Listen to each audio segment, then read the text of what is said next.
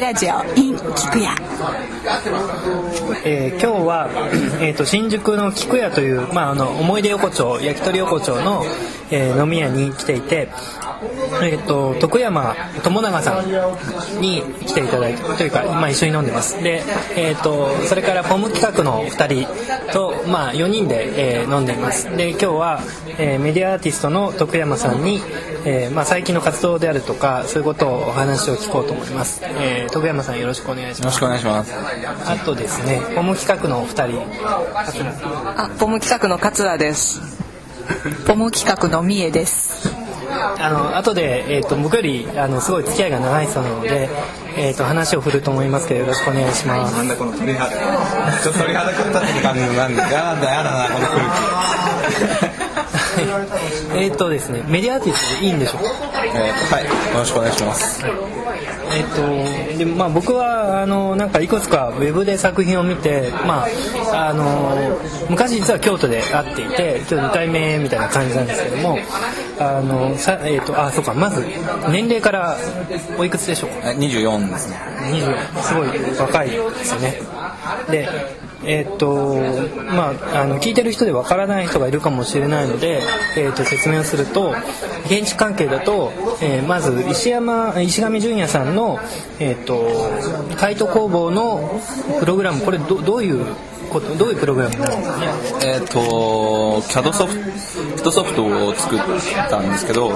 えっと、ちょっと案件がなんですかね普通の CAD ソフトでやるとすごい面倒くさい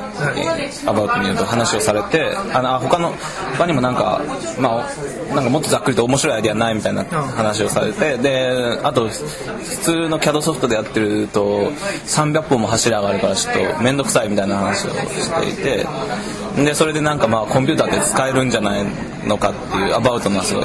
話からです。あの、えーと、まずその、まあ、石上純也さんの海斗工房の、えー、設計をする際に、えーまあ、柱のプログラムを、えー、ソフトを作ったと、えー、まあ、そういう感じです、ね、そうそうですね。はい。それを、はい。レイアウトソフトを作った、はい、あとは、えーと、その後なんですかね。くまさんの、えー、とごめんなさい。これくまさんのソフトはプロジェクトはプロジェクトは、えー、銀座のティファティファニー銀座ですね。はい、はい、これはファサードの、まあ、分割されてる面それぞれの角度を変えていくというそそういうソフトですか？えっ、とそうですね。あれもそうだね。何200万かな？パネルがあってでおのおのやっぱ自由度があるんですね。角度とかオフセットとかの自由度があるんで。でやっぱりそれもちょっと大変だっていう話で。なんかちょっと手伝ってくれないかみたいな感じでしたね。はいえっとまあ、建築だとなんかその2つのあのプログラムをしたことで僕はちょっとあの名前を覚えていてで、まあ、実はしかも昔あったことがあのあるというのをちょっと後であそういえばと思って思い出してすごいびっくりしてであの、まあ、それで今日たまたま、えーと、コムのお二人に呼んでもらって、えー、一緒に飲んでるんですけども、えーと、なんかそのソフトについてもうちょっと説明してもらってもよろしいですか？えっとそうですね。どう説明するの。ラジオだと多分一番説明するのが難しいっていう感じなんですけど。うんと普通の CAD あの普通の CAD って言っても僕はベクターぐらいベクターワークスぐらいしか触ったことがないんで比較があんまできないんですけどどどどういう説明したらいいんですかね？逆に。どうどう見えました？多分その、えーと、これすごい難しいんですけどもあのやりたいことがあってでたくさんの大量のものを、えー、動かしたいし、えーと、プログラム要するにベクターとかでそれをスタディするとものすごい時間がかかる時にあのそれに合ったソフトウェア、えー、アプリケーションがあればいいんだけれどもそれってもうオンデマンドでそれぞれ作るしかなくってでもそういうことを作る人がいないと。でそういう時にそれを作れるプログラマーが、まあ、徳山さんかなっていうそういう感じで僕は受け取ってそうそうそうですね。そんな感じですね。あの例えばなんかベクターだとそう柱をこう回転させる。だからまあ四角形をこう平面上回転させるのも何クリックかいるっていうなんかこうクリックしてなんかやってなんかやらないといけなくてすごい時間が時間かかるっていうか面倒くさいみたいなでそれが何百個もあるとちょっと大変だみたいな話で。で最初はもうちょっとざっくりしていて何や何やってもいいっていうかえーっとなんかこの案こういう案件があってもうコンセプトはできてて模型も何個かあったんですよね。プレゼンも持っててでその時に、まあ、逆に何ができるのみたいな感じで言われてでいくつかネタ出しをしてで結局はあの最終的にああいう感じのソフトになっあの方向性になったって感じですね。ちなみに石石上さんとはどうやって出会ったんでしょうか？石上さんとは、えーっと僕が友達と吉祥寺で建築道場ってイベントをやっていてその時にゲストで来てもらいただいた藤村さんの紹介で来ていただいたっていうのははい。それでなんか話していて、でこうプログラムの話につながっていったんですか？そうですそうなんか、えー、と一応コンピューターがで使えますっていうのはあの機会があるごとに宣伝をしていたのでで石上さんはすごい反応してくれたのではい。こうそう石上そうなんですよ。これはあんま言わない方石上さんはすごいゲームとかが好きなんでえそこに反応すごいやっぱ反応してコンピューターとかに反応ししたみたいですね。それは石上さん的にはあんまり言いたくないのかもしれないけどすごいゲームや やってるからあれなんですよね。最近面白いゲームやりやすかありますかっていうの聞くのが多分石上さんにある。えゲーム全部だけじゃなくてまあまあそんな感じですね。これじゃあまあ石上さんが OK って言ったらあの流すことにしてどういうゲームが好きって言ってたんでしょうか？いやなんかすごいやっぱやる時間がないとか言ってたんですけどだから事務所に行った時に事務所行って書院の人と打ち合わせをするじゃないですかこう。がでその石上さんとも打ち合わせするんですけどまあ最初にだからあい、えー、と石上さんが留守の時とかにも石上さんの机の上になぜかなんか任天堂 d s とかあ発売当初からある。でホスト3本ぐらいあってなんかみんななんか売り切れで買えないような状況なのにあるみたいな。相当の実はゲームでそうそうそう。そうそんな感じですね。俺もやりたいよみたいな感じなんですけどでも結局やる時間はないらしいんですけどちょっと触って多分まあ多分引き出しのうちの一つなんじゃないかなみたいなネタのネタも分かんないですけど。ちなみにコラボレーションのやり方ってどんな感じなんですかね？そのもう本当石上さんはちょこっとしたことを言うのかそれとも割と細かいところまでこうこうしたらいいんじゃないかっていうとか多分段階によると思うんですけど最初ネタ出しがする時にまあ柱いっぱいあるっていうコンセプトはあってでまあでなんかすごい模型をいっぱい作ってたんですけど大変だっていう。だから模型一つ作るのに植林しないといけないじゃないですか。何本何百本も。ですごい大変だっつっててでコンピューターでじゃあ何ができるのかっていう話をした時にえー、っとシミュレーションじゃな何かな最初。えー、っとで何でどういうふうにだから助けられるかっていうのをいくつかネタ出し考えてえー、っと例えばまあ普通にランランダムに例えば配置するとかアルゴリズミックに配置するとかいう話をしたかどうかわからない。僕僕がちょっと思ったのはすごく細かいところまで全部プログラムができていてあのすごい自由度プログラムとしての自由度があったんですよね。であれっていうのは、えー、とその徳山さんの方でどんどんどんどんこう機能を付け足していったって感じなんでしょうか？そうですね。なんかえーっとなんかこれがあったら便利とか言われたりしたりとか逆にこれがあったら便利かもって僕が思ったりして勝手につけたりとか。あとは、まあ、僕はあの見た目がかっこいいと後々僕もポートフォリオになるんで自分の。だからだから何か言われた時にじゃあ公開したらなんかそれっぽく見えるっていうかなんかなんですかね考えてるように見えるかもみたいな。かかっこよく見えるかもとかそういう。なんかみ結局見た目はすごいあ自分もえっとまあ学生だったしっていうか普通に勉強しなな試行錯誤の段階なんでなんかかっこいいものを作りたいっていうのがあるんですよね。だから僕はだからそれを土台にスタだ自分は自分でソフトのプログラムのスタディもそうだしビジュアルのスタディもソフトのビジュアルのスタディをしてっていう感じなみに学生の時って何をやってたんでしょう？か学生は農学農学部にいたので農,、えー、とそうですね農業の。ぜ全然学校のこととは関係ないこととして？そうでないっていうか。そうです。ねその前に自自分で、えー、とパソコンの勉強はしていてでこれ以上目を悪くのは目が悪くなるのは良くないと思って。っていうのもありますしあとは、えっとまあ、例えば油絵を描いてるとかってすごいいいんですけど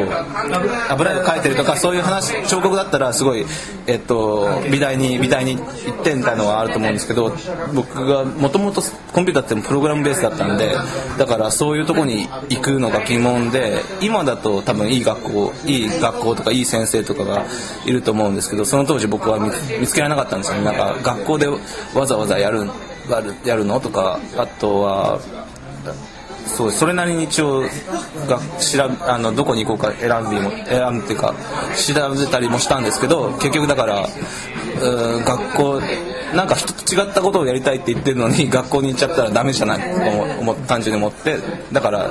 逆のであと京都に行きたいなっていうのはあれもともと出身どちらですか？東京ですみたいな東京からですそうそうなんです。そうで東京の人は大体京都に憧れが持ってるんですよね。あの JR の CM の影響で でで、まあ、京都であと僕は一人っ子だったんで親元をすごい出たかったんですよね。それがあってじゃあ京都行逆逆に場所から。あと「さゆり1号」って漫画を読んでやっぱ京都ちょっと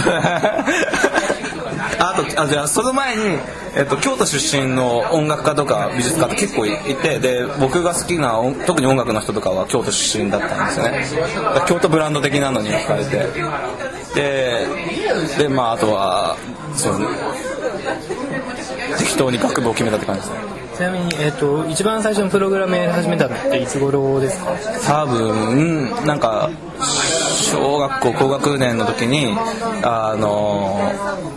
パソコン部屋みたいな教室教室みたいなのが小学校にあ部屋あのそういう部屋があってそこで触ったのが最初ですね。でめなんかめちゃくちゃ使えたんですよね。なんかそのプログラムが自然に使えた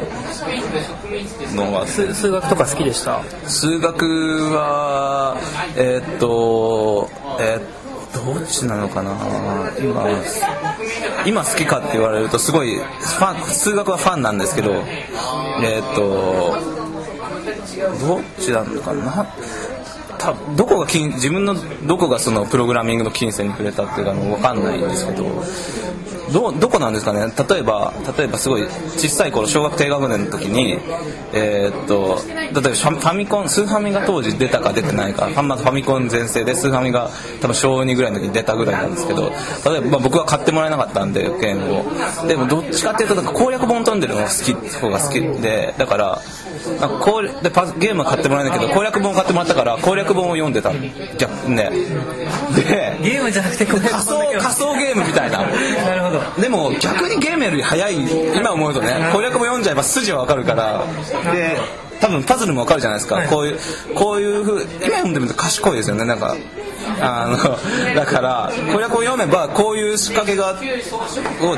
開発者が用意してでこう解くみたいなのとかこの人に話しかけてこのアイテム渡すと書いて全部書いてあるから。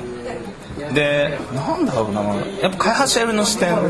で見てたゲームを楽しんでた際そういう人は多分全員じゃないけど何人かいるんですよね。その結構プログラマーよりは多いかもしれないですけど。そういう人いるんだよね一番最初に扱ったプログラムってああここから先ちょっとマニアックな話になるかもしれない。ちょっとあの聞いてる人にはあれですけど、えーマニアックな話でも良いのでお聞きしたいんですがプログラムを使っ使ったプログラムは？えーっと最初はその小学校にあったえーっとロゴライターっていうロゴライター？えっと MS-DOS 記事98で動くソフトでだから電源入れて PC あのフロッピー入れる入れて起動するんですけど。まだ P98 とか使ってましたえー、とその当時多分 Windows あ3.1があったんですけど学校に入ってるのが PC98 で MS-DOS だったんですよね。だから電源入れてフロッピー入れて。ででそのだからでそれでだロゴラあのプログラムを使いましょうみたいな。機会があの授業じゃないや。あれは部活動なのかなわかんないけど。ロゴライターってどういうアプリソプログラムですか？えーっとですねあのその当時はそれに該当する言葉知らなかったんですけどタートルグラフィックっていうわかります？使っても昔。ありますよね。あのか画面に亀がいて前。でフラクタルとかに近いやつですよね。それは多分すごいそういうこともできるよっていうことで多分高度な方なんですけどなんですかねキャラクターが画面に1個いてで命令例えば前へ10っていうと10ピクセル亀が前に動いて線が10ピクセル引かれる。で、えー、と右へ20っていうプログラム打つと亀が20ピクセル動く。でそれの組み合わせで例えば絵を描きましょうと。か。ベベーシックとかとは全然そういうのはやっあでも似てると思うんですけどロゴライターは日本語だったんですよでベーシックもその後ちょっと触ってでもベーシックは英語なんですけどまあそれぐらいのあ違いは多分いろいろあるんですけど多分難易度的には同じ感じですね。ベーシックと同じ。そその後どういうプログラムに行くんですか？えーっとベーシ C, C とかはまだまだ。そうですね。C はやってなくてえーっとビジュアルベーシックですね。Windows で中えーっと中学に入ってパスででビジュアルベーシックを買ってもらえてでビジュアルベーシックでソフトを作ろう。で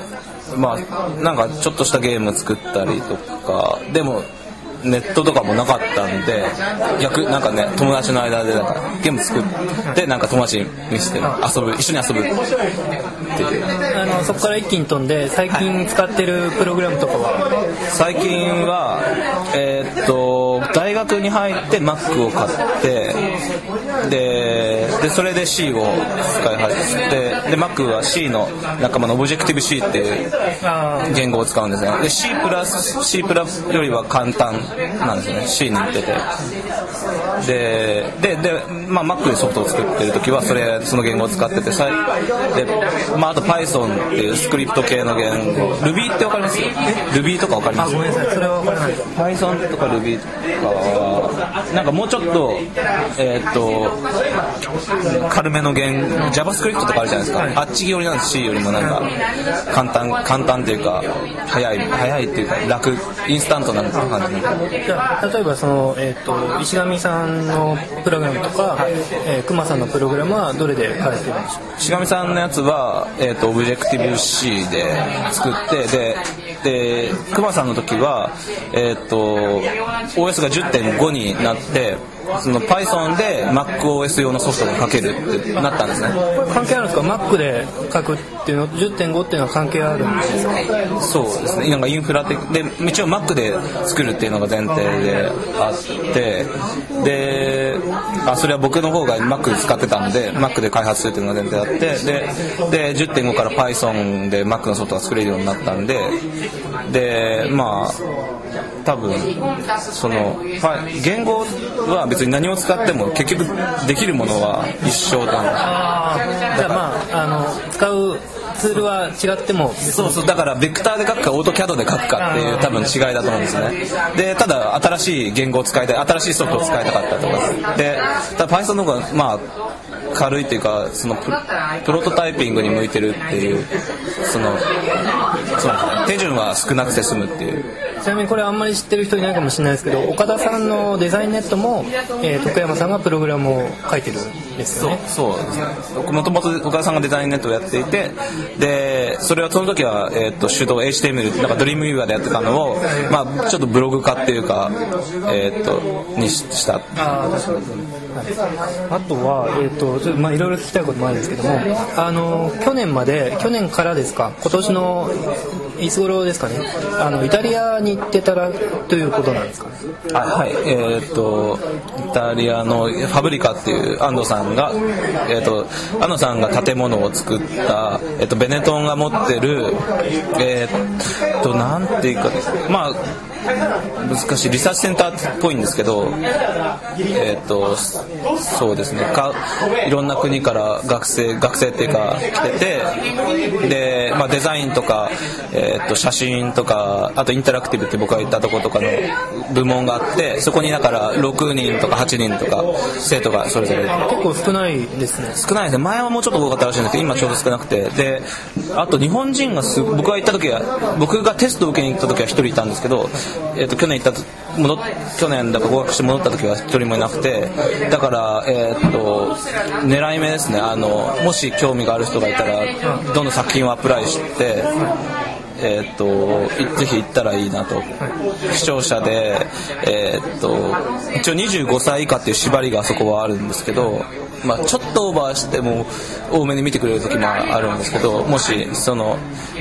なんか今大学とか大学院に行っていてで建築はないんですけど